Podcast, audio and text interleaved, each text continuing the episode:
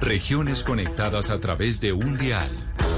A partir de este momento, Oscar Montes, Ana Cristina Restrepo, Hugo Mario Palomar, Valeria Santos, Gonzalo Lázari y Camila Zuluaga analizan y debaten el tema del día. El tema del día. Colombia está al aire.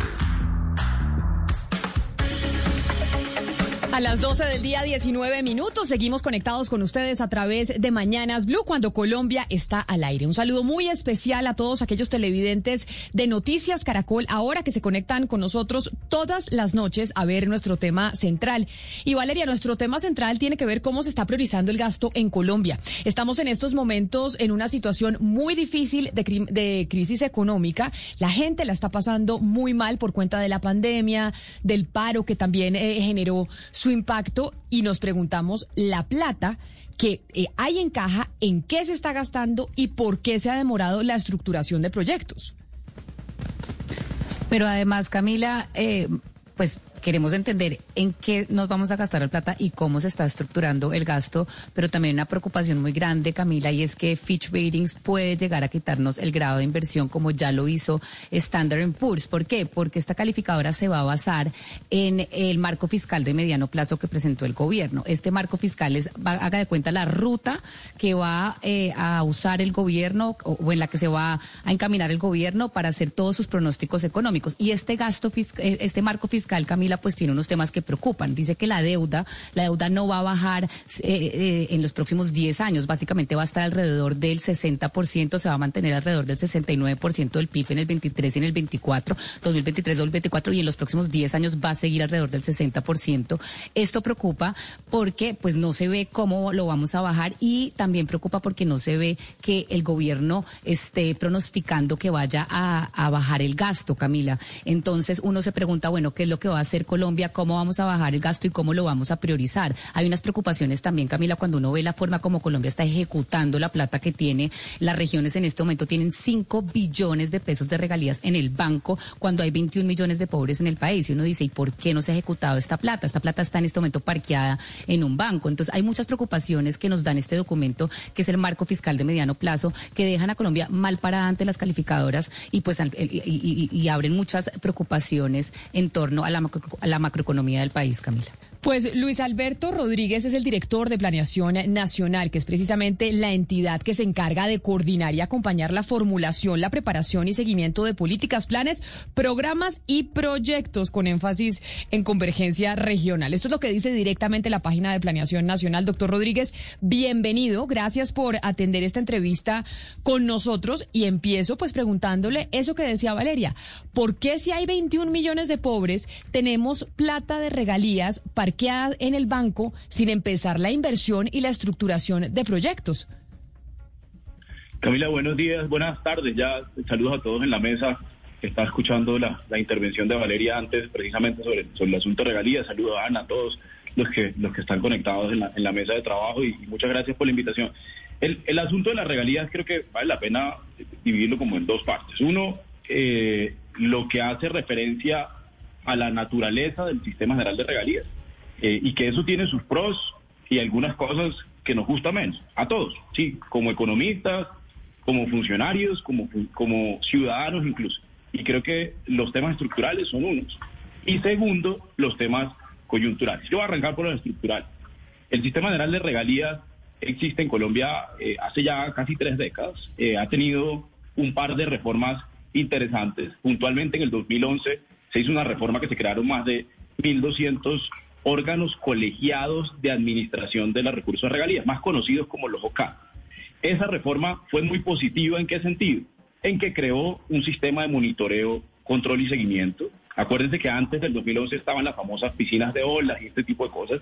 Ese sistema, que fue una reforma que hizo el doctor Echeverry en su momento en el gobierno anterior, eh, cambiaron las, las, metodologías y crearon unos OCA. Y eso trajo cosas muy positivas, entre otras que creó un sistema de monitoreo en la Contraloría, en la Procuraduría y en Planeación Nacional. Y creo que eso tiene, y hay que reconocerlo, tenía sus aspectos positivos. Tenía unas que eran más trágicas. Y era, yo les voy a poner un ejemplo. pero, pero eso, pero, pero doctor Rodríguez, ahí nos está haciendo historia y entiendo que usted nos quiera explicar a profundidad de cómo funciona el sistema de regalías y cómo se transformó cuando usted habla lo de Echeverry, habla de esa famosa mermelada que ahí fue donde se acuñó el término, que estaba Echeverry en el Congreso haciendo que teníamos que esparcir la mermelada en todo el pan, es decir, en todo el país. Pero por cómo se le explica a alguien, a un ciudadano de a pie que ve que estamos en tremenda crisis económica, que ve que se necesita reactivar el empleo, reactivar la economía y tenemos plata de regalías en los bancos y no se ha invertido o no se ha gastado. No, no, precisamente Camila, permíteme un, segundo, permíteme un segundo, eh, determino la, introducción de los cambios históricos.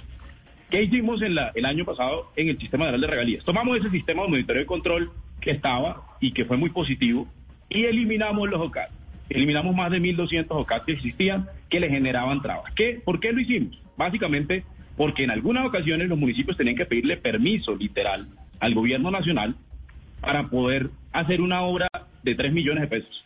O sea, para limpiar una obra de 3 millones. Eso lo cambiamos. Entonces, hay alguno, el cambio de norma tiene una reglamentación.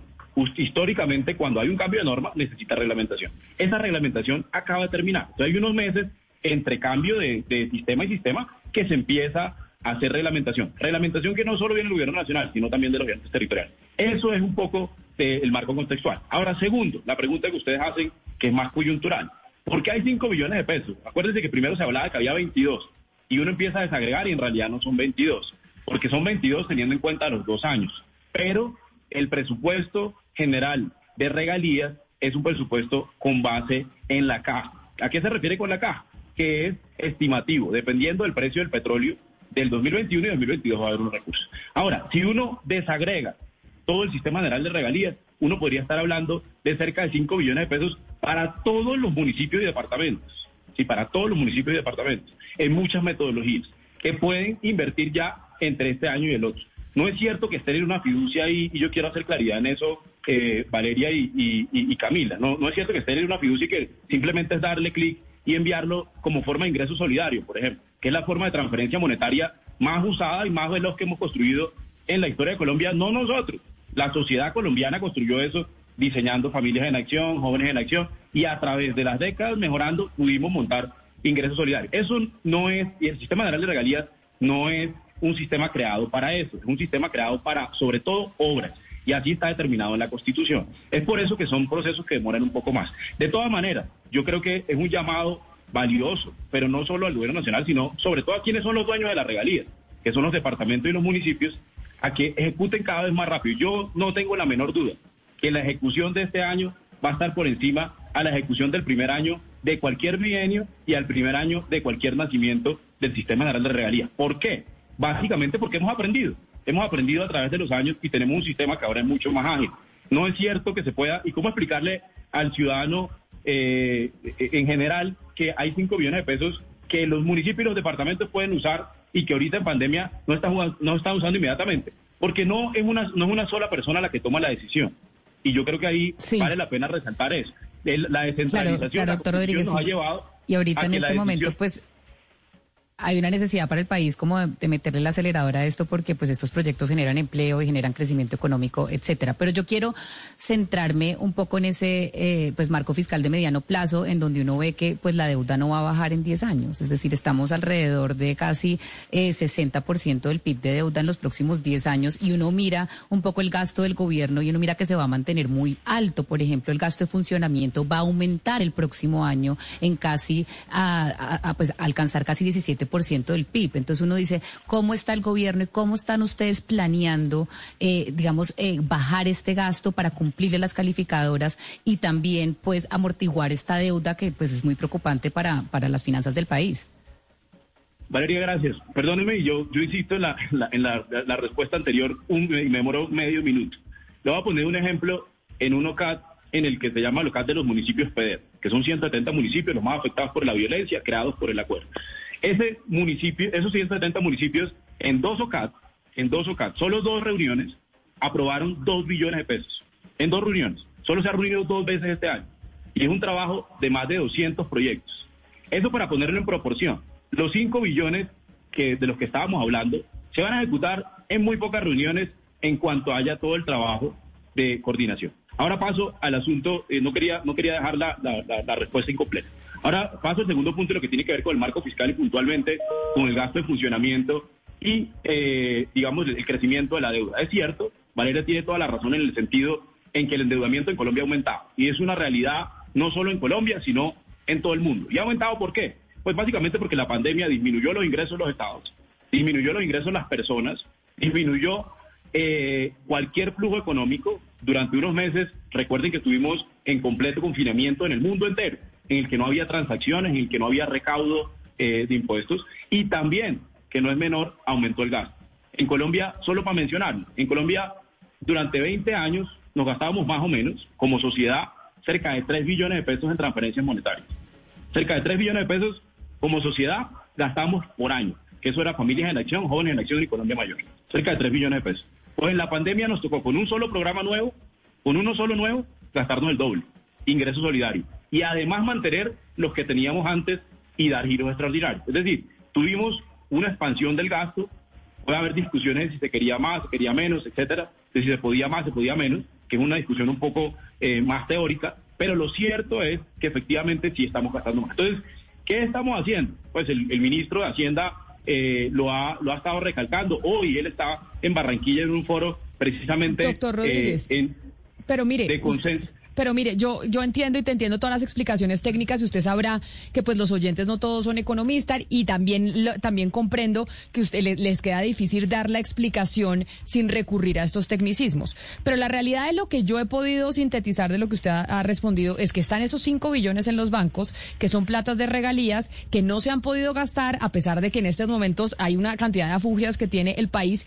porque es que la decisión la toman muchos. Esa es la respuesta que yo le entendí a usted, doctor Rodríguez. Pero entonces es que hay una falta de, ejecución, hay una falta de ser expeditos a la hora de manejar proyectos por parte del gobierno o qué es lo que pasa que no se pueden tomar las decisiones. No, yo creo, Camila, que en cuanto a lo que tiene que ver con regalías es que hay que tener en cuenta que los, proyectos de inversión, precisamente para que no se malgasten como era en el pasado, ah, hemos diseñado como, como Estado, no como gobierno, como Estado hemos diseñado una serie de procedimientos, entre otras en unos en el que los municipios y los departamentos tienen absoluta autonomía tienen absoluta autonomía.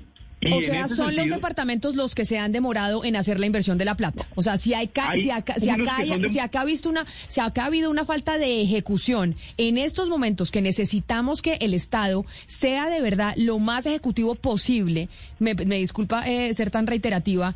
Ustedes lo que me está diciendo, doctor Rodríguez, es que son los departamentos los que, los que no se están gastando la plata porque no han cumplido la normatividad a la hora de estructurar proyectos. para que la plata no se pierda. diciendo es en el sistema general de regalías hay bolsas de recursos que van a municipios, otros que van a departamentos y otros que necesitan coordinaciones entre municipios, departamentos y gobierno nacional. cuando uno cambia un sistema completo, es natural que haya unos meses en los que hay coordinación. Pero yo insisto, si uno compara la ejecución de los recursos del sistema general de regalías, siempre, siempre, siempre, en el primer trimestre de cualquier año no hay ejecución. ¿Por qué? Porque nosotros por ley no podemos ejecutar los 5 billones que ni siquiera están en caja, por eso le insisto. No es que estén en una fiducia, eso no es cierto. No es que estén en una fiducia y esperando eh, para ser reenviado. No, eso a medida que se van liquidando los precios del petróleo por trimestres, si uno suma todas esas liquidaciones, pronósticos que hay, daría 5 billones. Entonces, ¿qué hemos estado haciendo? con Capitales, con la Federación de Departamentos, con Departamento a Departamento, con la Federación de Municipios, con todos los ministerios, coordinarnos para que sea lo más rápido. Yo le insisto, Camila, el, segundo semestre del 2021, yo me atrevo a decir que va a tener la ejecución más alta de regalías en comparación con cualquier otro. ¿Por qué?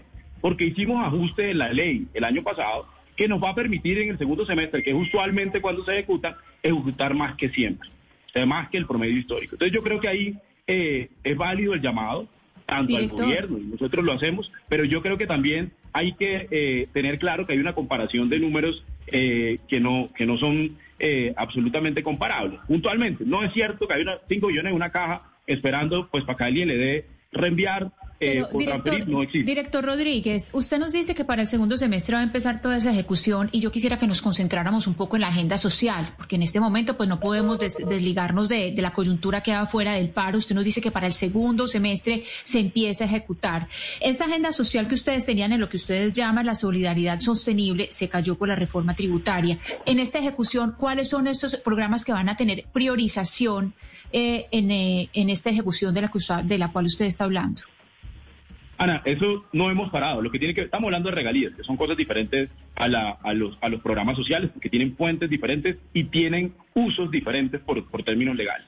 Lo que tiene que ver con la agenda social, en realidad no lo hemos parado. El presidente hace una semana eh, anunciaba la extensión de ingresos solidarios por dos meses más, precisamente eh, haciendo usos de traslados de los ahorros que hemos hecho en gasto de funcionamiento. Recuerden que salió una directiva presidencial eh, de austeridad en el marco fiscal de mediano plazo hay un compromiso de mayor austeridad en gasto funcionamiento, haciendo referencia a lo que mencionaba Valeria hace un segundo, y es disminuir los gastos de funcionamiento para poder gastar más en la gente, que es lo que se necesita. La gente es la que necesita ahorita. Entonces nosotros no hemos parado la agenda. Puntualmente, ¿cuáles son los dos programas bandera que en estos momentos eh, creemos que desde el punto de vista social son muy importantes? Primero, las transferencias monetarias. Se han demostrado académicamente las transferencias monetarias y en la vida de la gente han sido muy importantes. Puede que nunca sea suficiente, pero las personas que perdieron su trabajo, que perdieron su ingreso, que perdieron eh, el capital que tenían, necesitan transferencias monetarias. Es por eso que ingreso solidario debe ser un objetivo pero doctor Rodríguez, es un estilo como sociedad. Claro, usted dice que ustedes han tenido eso siempre en la agenda y que se ha mantenido ingreso solidario y que también ha habido una política de austeridad por parte del gobierno del presidente Iván Duque desde hace poco. Pero también acabamos de terminar la legislatura y vemos como en el Congreso aprobaron con mensaje de urgencia por parte del gobierno del presidente Duque esta reforma al Código Disciplinario en donde se crean casi 500 cargos para la Procuraduría. O también en la reforma a la justicia, se reforma a la justicia promovida también por el gobierno, se aprueban más de dos mil cargos para las defensorías. Entonces uno dice, ¿realmente dónde está la política de austeridad? Si apoyan proyectos que crecen la burocracia y por ende crecen el gasto del, del gobierno. Le voy a poner ejemplo donde hay. Le voy a poner ejemplo. Esta semana se firmó nuevamente otro decreto que es continuación del decreto de austeridad, que le exige a todos los que somos representantes legales de instituciones que por alguna razón tienen arriendos de edificios que tengan que renegociarlos. ¿Por qué, Camila? ¿Y por qué, Ana? Porque este, eh, esta coyuntura, en esta coyuntura han bajado los precios de los arriendos, como de todos los bienes. ¿Y por qué el Estado tiene que seguir pagando exactamente el mismo valor? Ahí, por ejemplo, hay una austeridad. Ahora, hago referencia a los proyectos que usted menciona. Yo creo, eh, Camila, que esas discusiones no se pueden dar de esa manera generalizada. Yo le pongo, le pongo el ejemplo del gasto en justicia. En Colombia, cuando usted compara el número de jueces que hay en general, yo no estoy hablando de ninguna eh, institución específica, rama judicial, cuando usted lo compara por el número de habitantes, Colombia está por debajo de la mitad del promedio de América, de, la ONU. ¿Y eso qué tiene que ver con crear cargos en Procuraduría y Defensoría del Pueblo? Eso que usted me explica de la pues rama judicial. es que acá estamos parte del sector justicia. No, señor, es que, no, no, no, es, que los, es que los cargos que se crearon en Procuraduría y que se aprobaron en el Congreso con mensaje de urgencia por parte del gobierno no hacen parte del sector justicia. Aquí no es que vamos a crear más jueces porque necesitamos más jueces impartiendo justicia. Es que se están creando cargos burocráticos en la Defensoría del Pueblo y en la Procuraduría. Y por eso yo le pregunto, doctor Rodríguez, si la gente no queda un poquito confundida frente a la necesidad de austeridad, pero por el otro lado impulsando proyectos que crean mayor burocracia. Ana, yo, eh, eh, eh, Camila, yo creo dos cosas. Primero, sí se crearon cargos de jueces. Un ejemplo, se crearon magistrados de salas específicas. Y yo no, yo no voy a entrar a defender, digamos, un caso o el otro. Yo insisto en el tema de Y por supuesto que la Procuraduría está en el sector justicia, por supuesto. Presupuestalmente, todos los órganos de control están dentro del sector justicia. Eso, eso es como efectivamente en Hacienda están a entidades que son independientes de Hacienda porque también están en el sector. Claro, pero entonces no me pero entonces no me, pero entonces doctor Rodríguez no me compare y me diga que es que comparados con América Latina nosotros tenemos buenos jueces por millón de habitantes, cuando ahí no creamos más jueces, sino lo que creamos es cargos dentro de la procuraduría para darle a esos procuradores función de juez, pero no que un colombiano vaya a poder una vaya a poder poner una tutela ante ese procurador que va a tener función de juez. Son dos cosas distintas. No, pero por ejemplo, eh, Camila, sin entrar en, el detalle de, de esa discusión, pero por ejemplo, sí se crearon cargos para descongestión. Y por supuesto, eh, por supuesto eso tiene efecto en el ciudadano. Pero lo segundo, yo creo que yo comparto con usted la preocupación y yo creo que es válida la pregunta en el siguiente sentido. En Colombia se necesitan más ingresos de todo tipo. Se necesita gastar en, en infraestructura. Estamos hablando de la infraestructura, que Valeria lo mencionaba. ¿Por qué es importante la infraestructura? Y por eso creo que es importante el llamado que ustedes hacen ahorita de que hay que acelerar los departamentos, los municipios, el gobierno nacional. Hay que acelerar las obras. ¿Por qué? Porque eso genera empleo. Pero también se necesita gastar más en, los, en el hogar, en el bolsillo de las personas. Doctor Rodríguez. Y tercero, yo, yo sí creo, yo sí creo que así como hay que ahorrar, por ejemplo, en gastos de representación, en viajes, en gastos de eh, arriendo, eh, yo, yo creo que, por ejemplo, en tecnología, no solo en el sector justicia, sino en cualquier otro, yo, yo la verdad, como yo se lo digo como director de planación, pero como ciudadano, yo creo que es que mire, antes de la pandemia le pongo un ejemplo, había cosas que no se podían hacer virtuales, nos decían que legalmente no era posible, que no se podía, y eso por ejemplo tuvo un cambio. Pero lo segundo, eh, Camila, que yo, yo le dije dos cosas referente a la pregunta puntual de esos, de esos proyectos de, del sector justicia que incurren en algún tipo de derogación fiscal. Primero, yo creo que eh, esa conversación tiene sus matices, así como hay algunas cosas de esas que aprobó el Congreso que puede que tengan discusión, hay otras que para mí son indiscutibles, como la, de, la mayor inversión en tecnología. Pero lo segundo es, recuerde la solicitud explícita que hizo el Ministerio de Hacienda y era que se pusiera en el marco de gasto. Pero y en el marco de gasto, ¿qué quiere decir?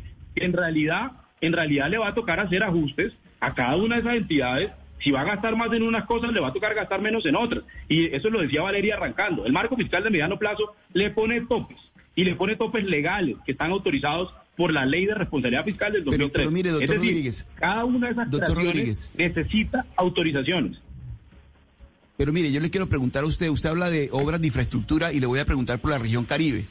Porque si alguna región ha sido impactada de una manera dramática por la pandemia, ha sido la región Caribe que usted conoce muy bien el desempleo se disparó, eh, la pobreza se disparó, y le estoy hablando de información del DANE. Pero, por ejemplo, en obras de infraestructura, las grandes obras de infraestructura de la región Caribe, doctor Rodríguez, están paralizadas, que, es una, que, dinamiza mucho la economía, genera empleo y demás. En ese sentido, puntualmente, ¿qué tiene, qué tiene desde, desde Planeación Nacional proyectado para la región Caribe para darle más dinámica a la economía?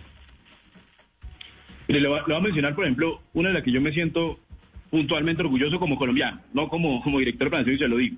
Eh, el proyecto del canal de, de, navegabilidad del río Magdalena y el proyecto del canal de obra... yo que son proyectos, mire, que son históricos, que duraron 20 décadas. Pero, pero, pero doctor Rodríguez, es una obra proyectada, es una obra proyectada que todavía está todavía en una fase previa, eso todavía no está, digo, para, para generar empleo directo en, la región en este momento. esos dos proyectos, eh, Oscar, esos dos proyectos, la ministra de Transporte eh, la semana pasada, de hecho, sacaba un decreto que faltaba, un decreto específico, detallado, para poder hacer alianzas público-privadas que tienen componente fluvial. Y eso era algo absolutamente novedoso, en Colombia no se había hecho. Y desde hace 20 años, cuando se empezó la discusión de esos dos proyectos, no se había hecho todos los ajustes normativos. Este proyecto arranca este final de año. Ambos proyectos ya tienen los recursos, tuvieron, necesitaron unos créditos específicos, necesitaron cambios en normatividad, necesitaron cambio incluso en leyes, en el Plan Nacional de Desarrollo. Y yo sí creo eh, que si bien hay proyectos, y yo le voy a poner uno, por ejemplo, donde soy yo, yo soy del Cesar, y hay un proyecto que es el que le da de alguna la manera la noción a uno de que la, la obra, la grande obra en Colombia no pasa. Y le digo en el, en el Cesar, la Ruta del Sol 2. La Ruta del Sol 2 es un proyecto que costó billones de pesos y que generó una pérdida de confianza institucional porque todos sabemos eh, la cantidad de, de, problemas que tuvo. Y más allá de los problemas que tuvo, mire, yo sí lo debo reconocer aquí a la ministra de Transporte y al Contralor General que se sentaron y buscaron la forma de sacarlo. Yo se lo debo decir hoy, yo, yo estuve como cesarense eh, viendo la entrega de 40 kilómetros de ese proyecto de la ANI. Y era un proyecto que duró cinco años, cinco años, Oscar, cinco años en el que no se movió ni un, ni un, ni un metro. ¿Por qué? Porque había litigios, incluso internacionales, porque había una cantidad de problemáticas contractuales y gracias a un trabajo que se ha hecho eh, de destrabar esos proyectos, ya es una realidad. Ya entraron 40 kilómetros el año pasado y este año eh, se van a entregar nuevamente en el, en el, tercer trimestre unos kilómetros adicionales y un proyecto de cerca de 300 kilómetros. Doctor que tenía Rodríguez. todo el financiamiento, tenía toda la plata. Y yo creo que sí hay proyectos, por ejemplo, solo para mencionarle uno que destrabamos o esos dos nuevos eh, que van a entrar a final de año. Pues ojalá que se puedan destrabar varios proyectos y que de verdad en este último año de gobierno que les queda, pues se pueda ejecutar ese dinero y se pueda reactivar en esa medida la economía. Y hablando de reactivación económica y de recursos y presupuesto que se necesita, pues tienen ustedes un año, un año para pasar una nueva reforma tributaria. Yo sé que esto obedece al eh, Ministerio de Hacienda, pero ustedes en Planeación Nacional también son aquellos que están ahí en el Congreso trabajando reforma eh, tributaria. ¿Ustedes creen que van a ser capaces de sacar una reforma tributaria el próximo año, la reforma tributaria que ha venido planteando el doctor Restrepo, nuevo ministro de Hacienda? El ministro lo ha mencionado, nosotros estamos en etapa de construcción de consensos. Eh, Camila, yo creo que la, la, la forma y el camino es el que ha trazado el ministro. Hoy, hoy, hoy mientras yo estoy aquí, el ministro está con los viceministros en, en Barranquilla, eh, en un foro precisamente eh, para llegar a acuerdos. Yo creo que eh, hemos tenido muchas ideas del sector privado, de la academia, de grupos de oposición, de grupos de partidos políticos que hacen parte de la coalición de gobierno, de todo el mundo. Claro, pero, pero esa en, en, esa fase de construcción, que... ¿creen que van a alcanzar? Y viendo el panorama político, viendo el tema electoral, viendo cuando incluso el partido de gobierno ha dicho que quiere presentar una reforma distinta o con un tipo eh, de cambios, ¿ustedes de verdad siguen con la intención de presentar esa reforma tributaria y de ser exitosos o es simplemente tratar de mandar un mensaje a los mercados y a las calificadoras a nivel internacional? Como para que digan pues que no es que no se esté haciendo nada. No, Camila, por supuesto. Son horas de trabajo, yo se lo digo y, reconozco el equipo no solo del Ministerio de Hacienda, sino de todos los ministros. O sea, nosotros puntualmente que estuvimos en el diseño de ingresos solidarios.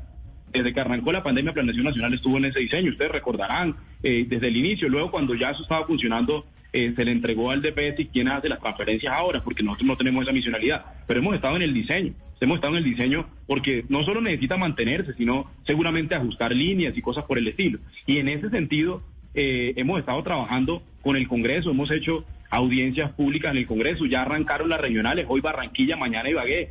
Hemos tenido idea de todos los partidos, cualquier cantidad de reuniones. Yo creo que el, al país es evidente que se necesita. Mira, lo preguntaba Ana. Ana lo preguntaba eh, más allá de las obras, más allá de las regalías y de los grandes proyectos, eh, en, una situación de, eh, pandemia que todavía no ha terminado, que desafortunadamente todavía cada uno de nosotros sigue teniendo a alguien contagiado, a alguien eh, que, fallece, pues claro que siguen teniendo necesidad de los hogares de tener esas transferencias. Yo creo que para mí es evidente, no sé cómo lo ven ustedes, eh, que hay un acuerdo en que se necesita financiar este tipo de proyectos. El segundo proyecto que hay que financiar, eh, lo, de, lo de gratuidad de la matrícula. Mire, yo estudié en universidad pública, en la Universidad Nacional, y les voy a contar una, una anécdota. Yo me acuerdo que cuando pagábamos, habían compañeros que no tenían con claridad en la universidad que el Estado y que por lo tanto todos los colombianos financiábamos la educación a través de los impuestos. O sea, como se pagaba un valor de matrícula que no era el del valor total, sino un valor que cubría una parte del subsidio del Estado y una parte el estudiante. Y eso eh, traía una, una digamos, traía animadversión a ese pago. Habían hogares que no podían hacerlo. La gratuidad, yo creo que eso es una, es una necesidad eh, lo hemos hecho por el próximo semestre, ya el presidente lo ha anunciado, el ministro de Hacienda eh, incorporó recursos haciendo traslados presupuestales y cosas por el estilo con, la, con lo que se ahorró del decreto de austeridad. Y yo, yo, para mí es evidente que el Estado, no solo el Estado, sino el gobierno y la sociedad colombiana necesita un acuerdo para poder financiar proyectos como la gratuidad más tiempo, no solo por un semestre, ingresos solidarios no solo por julio y agosto, que inicialmente recuerden que lo montamos en pandemia por un par de meses, no sabíamos que iba a tomar todo el tiempo que ha tomado, pero yo creo que hoy es una, para mí es una verdad evidente y creo que es una verdad compartida en el sentido que la sociedad colombiana tiene que buscar la forma, nosotros por supuesto como funcionarios y como gobierno y el Congreso en su obligación de legislar tendrá que tomar decisiones en ese sentido, pero yo creo que es una verdad y un acuerdo absoluto. Necesitamos financiar ingreso solidario hasta 2022, hasta el final de 2022. Los, los números no se van a recuperar tan rápido como se deterioraron se necesita para volver a una senda de disminución de la tasa de pobreza, se necesita que los estudiantes que han tenido que salir de la universidad ahorita porque su familia tiene ingresos menores y por lo tanto tuvieron que sacar la universidad, tienen que volver a la universidad, si no el costo va a ser irrecuperable en capital humano y en movilidad y, en, avance de la sociedad. Yo creo que yo creo que la reforma y cualquier ajuste que se necesite desde el punto de vista fiscal, lo que hay que hacerlo es en acuerdo y tiene que ser muy puntual. No puede ser una cosa pues eh, gigante, sino que tiene que haber un acuerdo. Estas son las cinco cosas que se van a ajustar, estos son los cinco gastos que, que hay que mantener y yo confío completamente, no solo en el trabajo que hacemos nosotros, sino en el del Congreso, en el de los partidos políticos, en el de la academia, el de los medios de comunicación incluso, eh, ayudándonos entre todos a que logremos ese consenso para sacar adelante una agenda. Y, ese consenso, doctor Rodríguez, insisto, sí debe comenzar con que el gobierno demuestre que en realidad hay un compromiso con la austeridad y con rebajar los gastos de funcionamiento, que creo que es lo que no estamos viendo. Pero yo quiero enfocarme eh, en algo que nos dijo el director de Desarrollo, doctor Rodríguez, porque nos decía que si bien ellos tienen pronosticado que la economía va a crecer en alrededor de 7% este año, este crecimiento no se va a traducir necesariamente en más empleo. Yo quiero preguntarle a usted, que está encargado de la planeación macroeconómica del país, ¿ustedes cómo tienen planeado que este crecimiento en realidad sí mejore el mercado laboral? El, mercado laboral en Colombia tiene asuntos eh, estructurales y la pandemia de alguna manera profundizaron esos problemas. Eh, lo hemos visto. Por ejemplo, el mayor número de, crecimiento en, los niños, en los que no estudian ni trabajan durante la pandemia, se dio, por ejemplo, en las mujeres ni las mujeres entre los 18 y los 28 años, entre los 14 y los 28 años. Perdón. Y así sucesivamente hay problemas que venían y que se han profundizado. Nosotros creemos, y así lo muestran nuestros modelos, que el mayor crecimiento económico nos va a llevar efectivamente a que volvamos a esa senda que de alguna manera era, eh, era de progreso. Yo creo que eh, eso hay que reconocerlo. Mire, Colombia durante 20 años, sin importar quién era, eh, quien estaba en el gobierno durante 20 años, estuvimos creciendo en su mayoría, estuvimos bajando la pobreza y teníamos un asunto de mercado laboral, sobre todo en algunas zonas, en algunas zonas del país, en la zona de frontera, donde había mucha informalidad, en la costa caribe, eh, pero yo creo que el crecimiento económico nos va a permitir. Lo que, mire, siete de cada diez Siete de cada. Doctor Rodríguez, pero es que este gobierno siempre ha pensado que el crecimiento económico por sí solo ya va a, entregar mejores y, mayores oportunidades a los niños y al resto de la población y va a impulsar una mejoría en el mercado laboral. Y lo que vimos incluso antes de la pandemia, que estábamos recuperando el eh, crecimiento, es, que el mercado laboral no reaccionaba. Entonces, ¿cómo vamos a hacer para generar mejor empleo y más empleo? Mire, Valeria, le, voy a poner un ejemplo. El primer marco fiscal de mediano plazo, yo era viceministro de Hacienda en ese momento, 2018. Estábamos creciendo la economía a 1.4, 1.4, 1.4. Ese era el crecimiento de la economía anual. Yo me acuerdo cuando sacamos el primer marco fiscal de mediano plazo, dijimos, vamos a crecer alrededor del 3%. Yo me acuerdo como si fuera hoy, en alguna ocasión fui a Blue, a este mismo eh, escenario, yo era viceministro y me decía, no, ese 3 no va a ser posible. Eh, y, me decía, no, eso, mire Luis Alberto, eso no se va a poder, o sea, ese número es demasiado optimista, ese número de pronto es porque eh, usted está, acaba de llegar y es muy joven y no que, eso nos decía en el 2018. Pues yo le voy a decir, terminamos en 3.3 el, crecimiento económico del 2019 y el 2020 antes de la pandemia iba a ser un número exitoso. Y con eso venía una disminución de la tasa de, desempleo. Y, efectivamente con la tasa por Yo comparto con usted lo siguiente que usted dice y es lo siguiente, hay problemas que no se van a resolver solo por el crecimiento económico. Eso es verdad. Y por eso, por ejemplo, sacamos, acabamos de sacar el estímulo, el programa apoyo al empleo formal que benefició a 3 millones de, personas, financiarle el 50 o el 40% del salario mínimo por cada empleado, era reconociendo, Valeria, ese es el reconocimiento de que no solo con crecimiento económico va a haber una disminución de la tasa de desempleo, ese es el reconocimiento explícito. Y le hago un adicional, acabamos hace un par de semanas de anunciar también lo que tiene que ver con los jóvenes. Eh, estamos terminando. Pero, es que, doctor Rodríguez, ustedes en el momento que hacen la planeación, ¿por qué no priorizan una reforma laboral? ¿Por qué no priorizan en realidad eh, eh, hacer reformas que muevan el mercado laboral? Porque usted me está diciendo que ustedes tuvieron una apuesta al crecimiento y todos lo vimos, el país creció, el país respondió en crecimiento económico, pero el mercado laboral no, y eso, las cifras del mercado laboral ya estaban en dos dígitos antes de la pandemia. El mercado laboral no estaba reaccionando al crecimiento económico del país y nos va a pasar lo mismo. Entonces, ustedes cuando se sientan a planificar... dos medidas que hemos tomado en el gobierno, eh, unas que tienen que ver con medidas puntuales, necesitaban leyes. Y le voy a poner un ejemplo. Acuérdense que tuvimos dos emergencias económicas. El programa de apoyo al empleo formal en Colombia no existía. Era primera vez que en Colombia se subsidiaba el, el salario de la gente. Hablar en plata blanca es el subsidio de la nómina a través de la empresa, pero era por cada persona contratada. Eso necesitaba cambio de norma. ¿Cómo lo hicimos en la emergencia económica? Esas son reformas que se hicieron precisamente para ese momento. La segunda, la que pudimos hacer de jóvenes, subsidiar parte del, del, del salario mínimo por cada contrato que se cree de jóvenes entre los 18 y los 28 años. Eso también hace parte de la reforma. Pero voy a poner una segunda, que aquí la han mencionado y yo le agradezco porque lo han mencionado en algunas otras ocasiones ustedes y le han hecho reconocimiento incluso a eso. Nosotros, en cuanto eh, yo llegué a planeación, montamos una misión eh, de empleo. Tenemos eso en el segundo semestre del 2021, eh, se entregarán los, los informes, lo, lo, tenemos acompañamiento del BID, hemos tenido meses con la OIT, lo llevamos a la mesa de concertación de políticas públicas y salariales, porque hace parte de la legislación en Colombia y estamos trabajando en eso. Eso para hablar de las cosas que son de mediano y largo plazo. Los problemas, unos son los que generados por la pandemia y que a eso respondimos, y yo le insisto, lo del problema del apoyo al empleo formal, estamos hablando de 3 millones de personas que recibieron el subsidio. No, no de ingreso solidario, del PAEP. Pero, doctor 3 millones de personas no perdieron su trabajo gracias a ese, subsidio.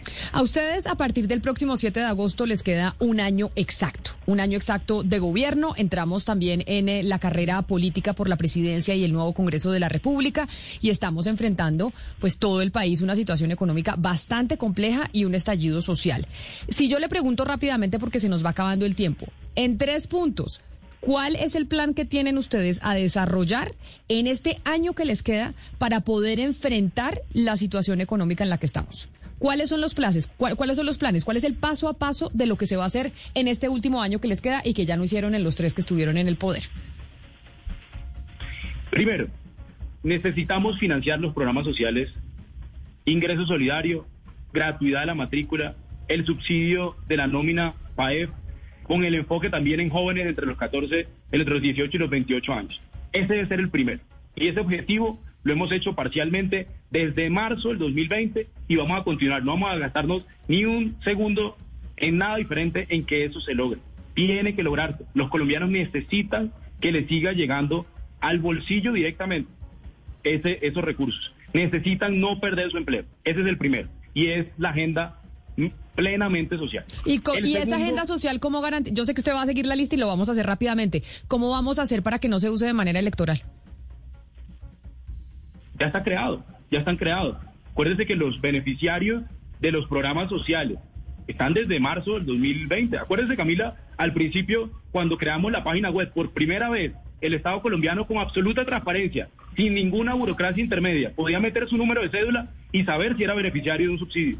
Acuérdense que al principio había muchas dudas que porque la página web no sé qué, que salió un registro que no era, etcétera, y nosotros con transparencia absoluta. Ahí no necesitaban a nadie, ni siquiera al director de planeación para saber si iban a ser beneficiarios del ingreso solidario, ni de la devolución del IVA. Por primera vez, miren, no hay ningún gasto social, no hay ningún gasto social en Colombia en el que ustedes puedan meter quién va a cuál colegio o quién va a cuál hospital. Eso no lo puede saber uno, no existe la página web del registro social como existe en Francia o en Canadá. En Colombia con ingreso solidario y devolución del IVA para eliminar precisamente la politiquería alrededor de eso. Es absolutamente transparente. Es una relación del Estado, el Estado financiado con los impuestos de los colombianos y el gobierno nacional que creó el proyecto. El proyecto de ingreso solidario no necesita que alguien lo recomiende para meterse en la fila ni no sé qué. Doctor Rodríguez, perfecto. ¿Y cuáles son los otros dos puntos este para que siga usted con la explicación? Y los otros dos puntos, eh, Camila, el segundo tiene que ver con terminar todas las obras que están en el Plan Nacional de Desarrollo, todas las obras a las que hemos arrancado. Mire, yo le, puse ejemplo de obras que llevan 10 años, pero le, pongo otras que arrancaron este año. Hay algunas cosas que estamos incluso sobrepasando las metas del plan de desarrollo. Le pongo un ejemplo. Eh, eh, tecnologías usadas para poder tener acceso a energía renovable. Nosotros multiplicamos por dos la meta que teníamos para el 2022 ya hoy. Sí, en eso sirvieron muchos ajustes normativos. Tenemos un ministro de Minas que es fantástico. El Congreso fue muy propositivo en ese sentido. Acaban de, aprobar una ley de transformación y eh, hay proyectos como esos que van muy rápidos, los que tienen que ver con energía eh, eh, renovable. Hay otros de infraestructura que necesitaban mucho ajuste normativo. Y yo creo, le pongo un ejemplo, las vías terciarias. Las vías terciarias muchos necesitaron financiamiento. Acuérdense que era una sobretasa que se había creado con destinación específica, luego eso tocó presentarlo de nuevo y ajustarlo. Y yo creo completamente que veremos esa obra. Entonces, la segunda, el segundo asunto es concluir el plan de reactivación económica compromiso por Colombia que lanzó el presidente el 20 de julio, que estamos hablando de cerca de 170 billones de pesos eh, en, inversiones que se invertirán, que se han empezado a invertir este año eh, y que ya se empiezan a ver realidades. Yo no tengo la menor duda de eso. Y la tercera agenda eh, tiene que ver con ayudar a los departamentos y a los municipios también a, estructurar y a avanzar en su proyecto. Le voy a poner un ejemplo. No hablemos de proyectos pequeños. El metro de Bogotá, usted le puede preguntar a la alcaldesa con toda franqueza, todo lo que se tiene que hacer para que el metro de Bogotá vuelva una realidad eh, no depende solo ni de la alcaldesa ni del gobierno nacional. Son múltiples actores y ahí estaremos, porque es la instrucción del presidente. Trabajar con todos los alcaldes y todos los gobernadores para ejecutar los saldos de regalías, para ejecutar los créditos, las vigencias futuras, todos los recursos disponibles, porque yo comparto con ustedes la preocupación en ejecución. Creo que eh, si bien los números van muy parecidos a como normalmente son, a pesar de una pandemia eh, que, duró, que ha durado más de un año, a pesar de una pandemia, los números de ejecución son muy parecidos a los promedios históricos y yo creo que ese debe ser el tercer, el tercer punto. Entonces, resumo, la agenda social debe ser prioritaria, ingreso solidario, la gratuidad de matrícula.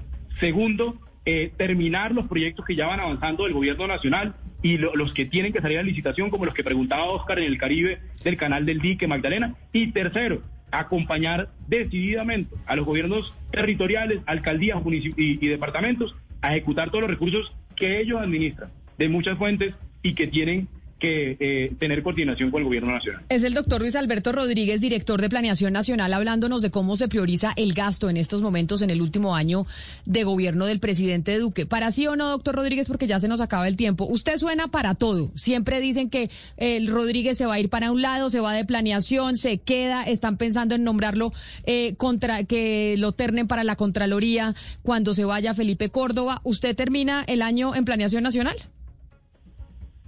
Yo estoy aquí hasta donde el presidente eh, me necesite, hasta donde le sirva al presidente. Usted sabe que los cargos del, gabinete son eh, de disposición absoluta del presidente de la República eh, y pues yo estoy trabajando día y noche como lo he estado desde el primer día.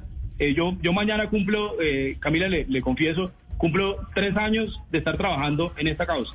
Hace tres años, el 25, yo me acuerdo porque es el día de mi cumpleaños, yo mañana cumpleaños, sí, me acuerdo porque es el día de mi cumpleaños mañana. El 25 de junio del 2018, yo entré al grupo de empalme del gobierno del presidente Duque. Y desde ese momento no he parado de trabajar, en el grupo Empalme primero, tuve el privilegio de hacer parte de, ese No, pero era de sí o no. doctor Rodríguez, era de sí o no. Usted dice hasta que el presidente, hasta que el presidente decida yo me quedo en este cargo. Me disculpa que lo interrumpa, pero ya me he pasado un minuto y llegan mis compañeros de, Meridiano Blue aquí a esta mesa de trabajo. Le agradezco enormemente que se haya sentado con nosotros, doctor Rodríguez, director de Planeación Nacional. Eh, feliz día para usted. Muchas gracias a ustedes por la invitación. Disfruté mucho la, conversación y ojalá podamos conversar pronto sobre otros temas. Claro que sí. Y así llegamos nosotros al final de esta entrevista con el director de Planeación Nacional sobre cómo se prioriza el gasto en este último año de gobierno del presidente Iván Duque. Quédense con nuestros compañeros de Meridiano.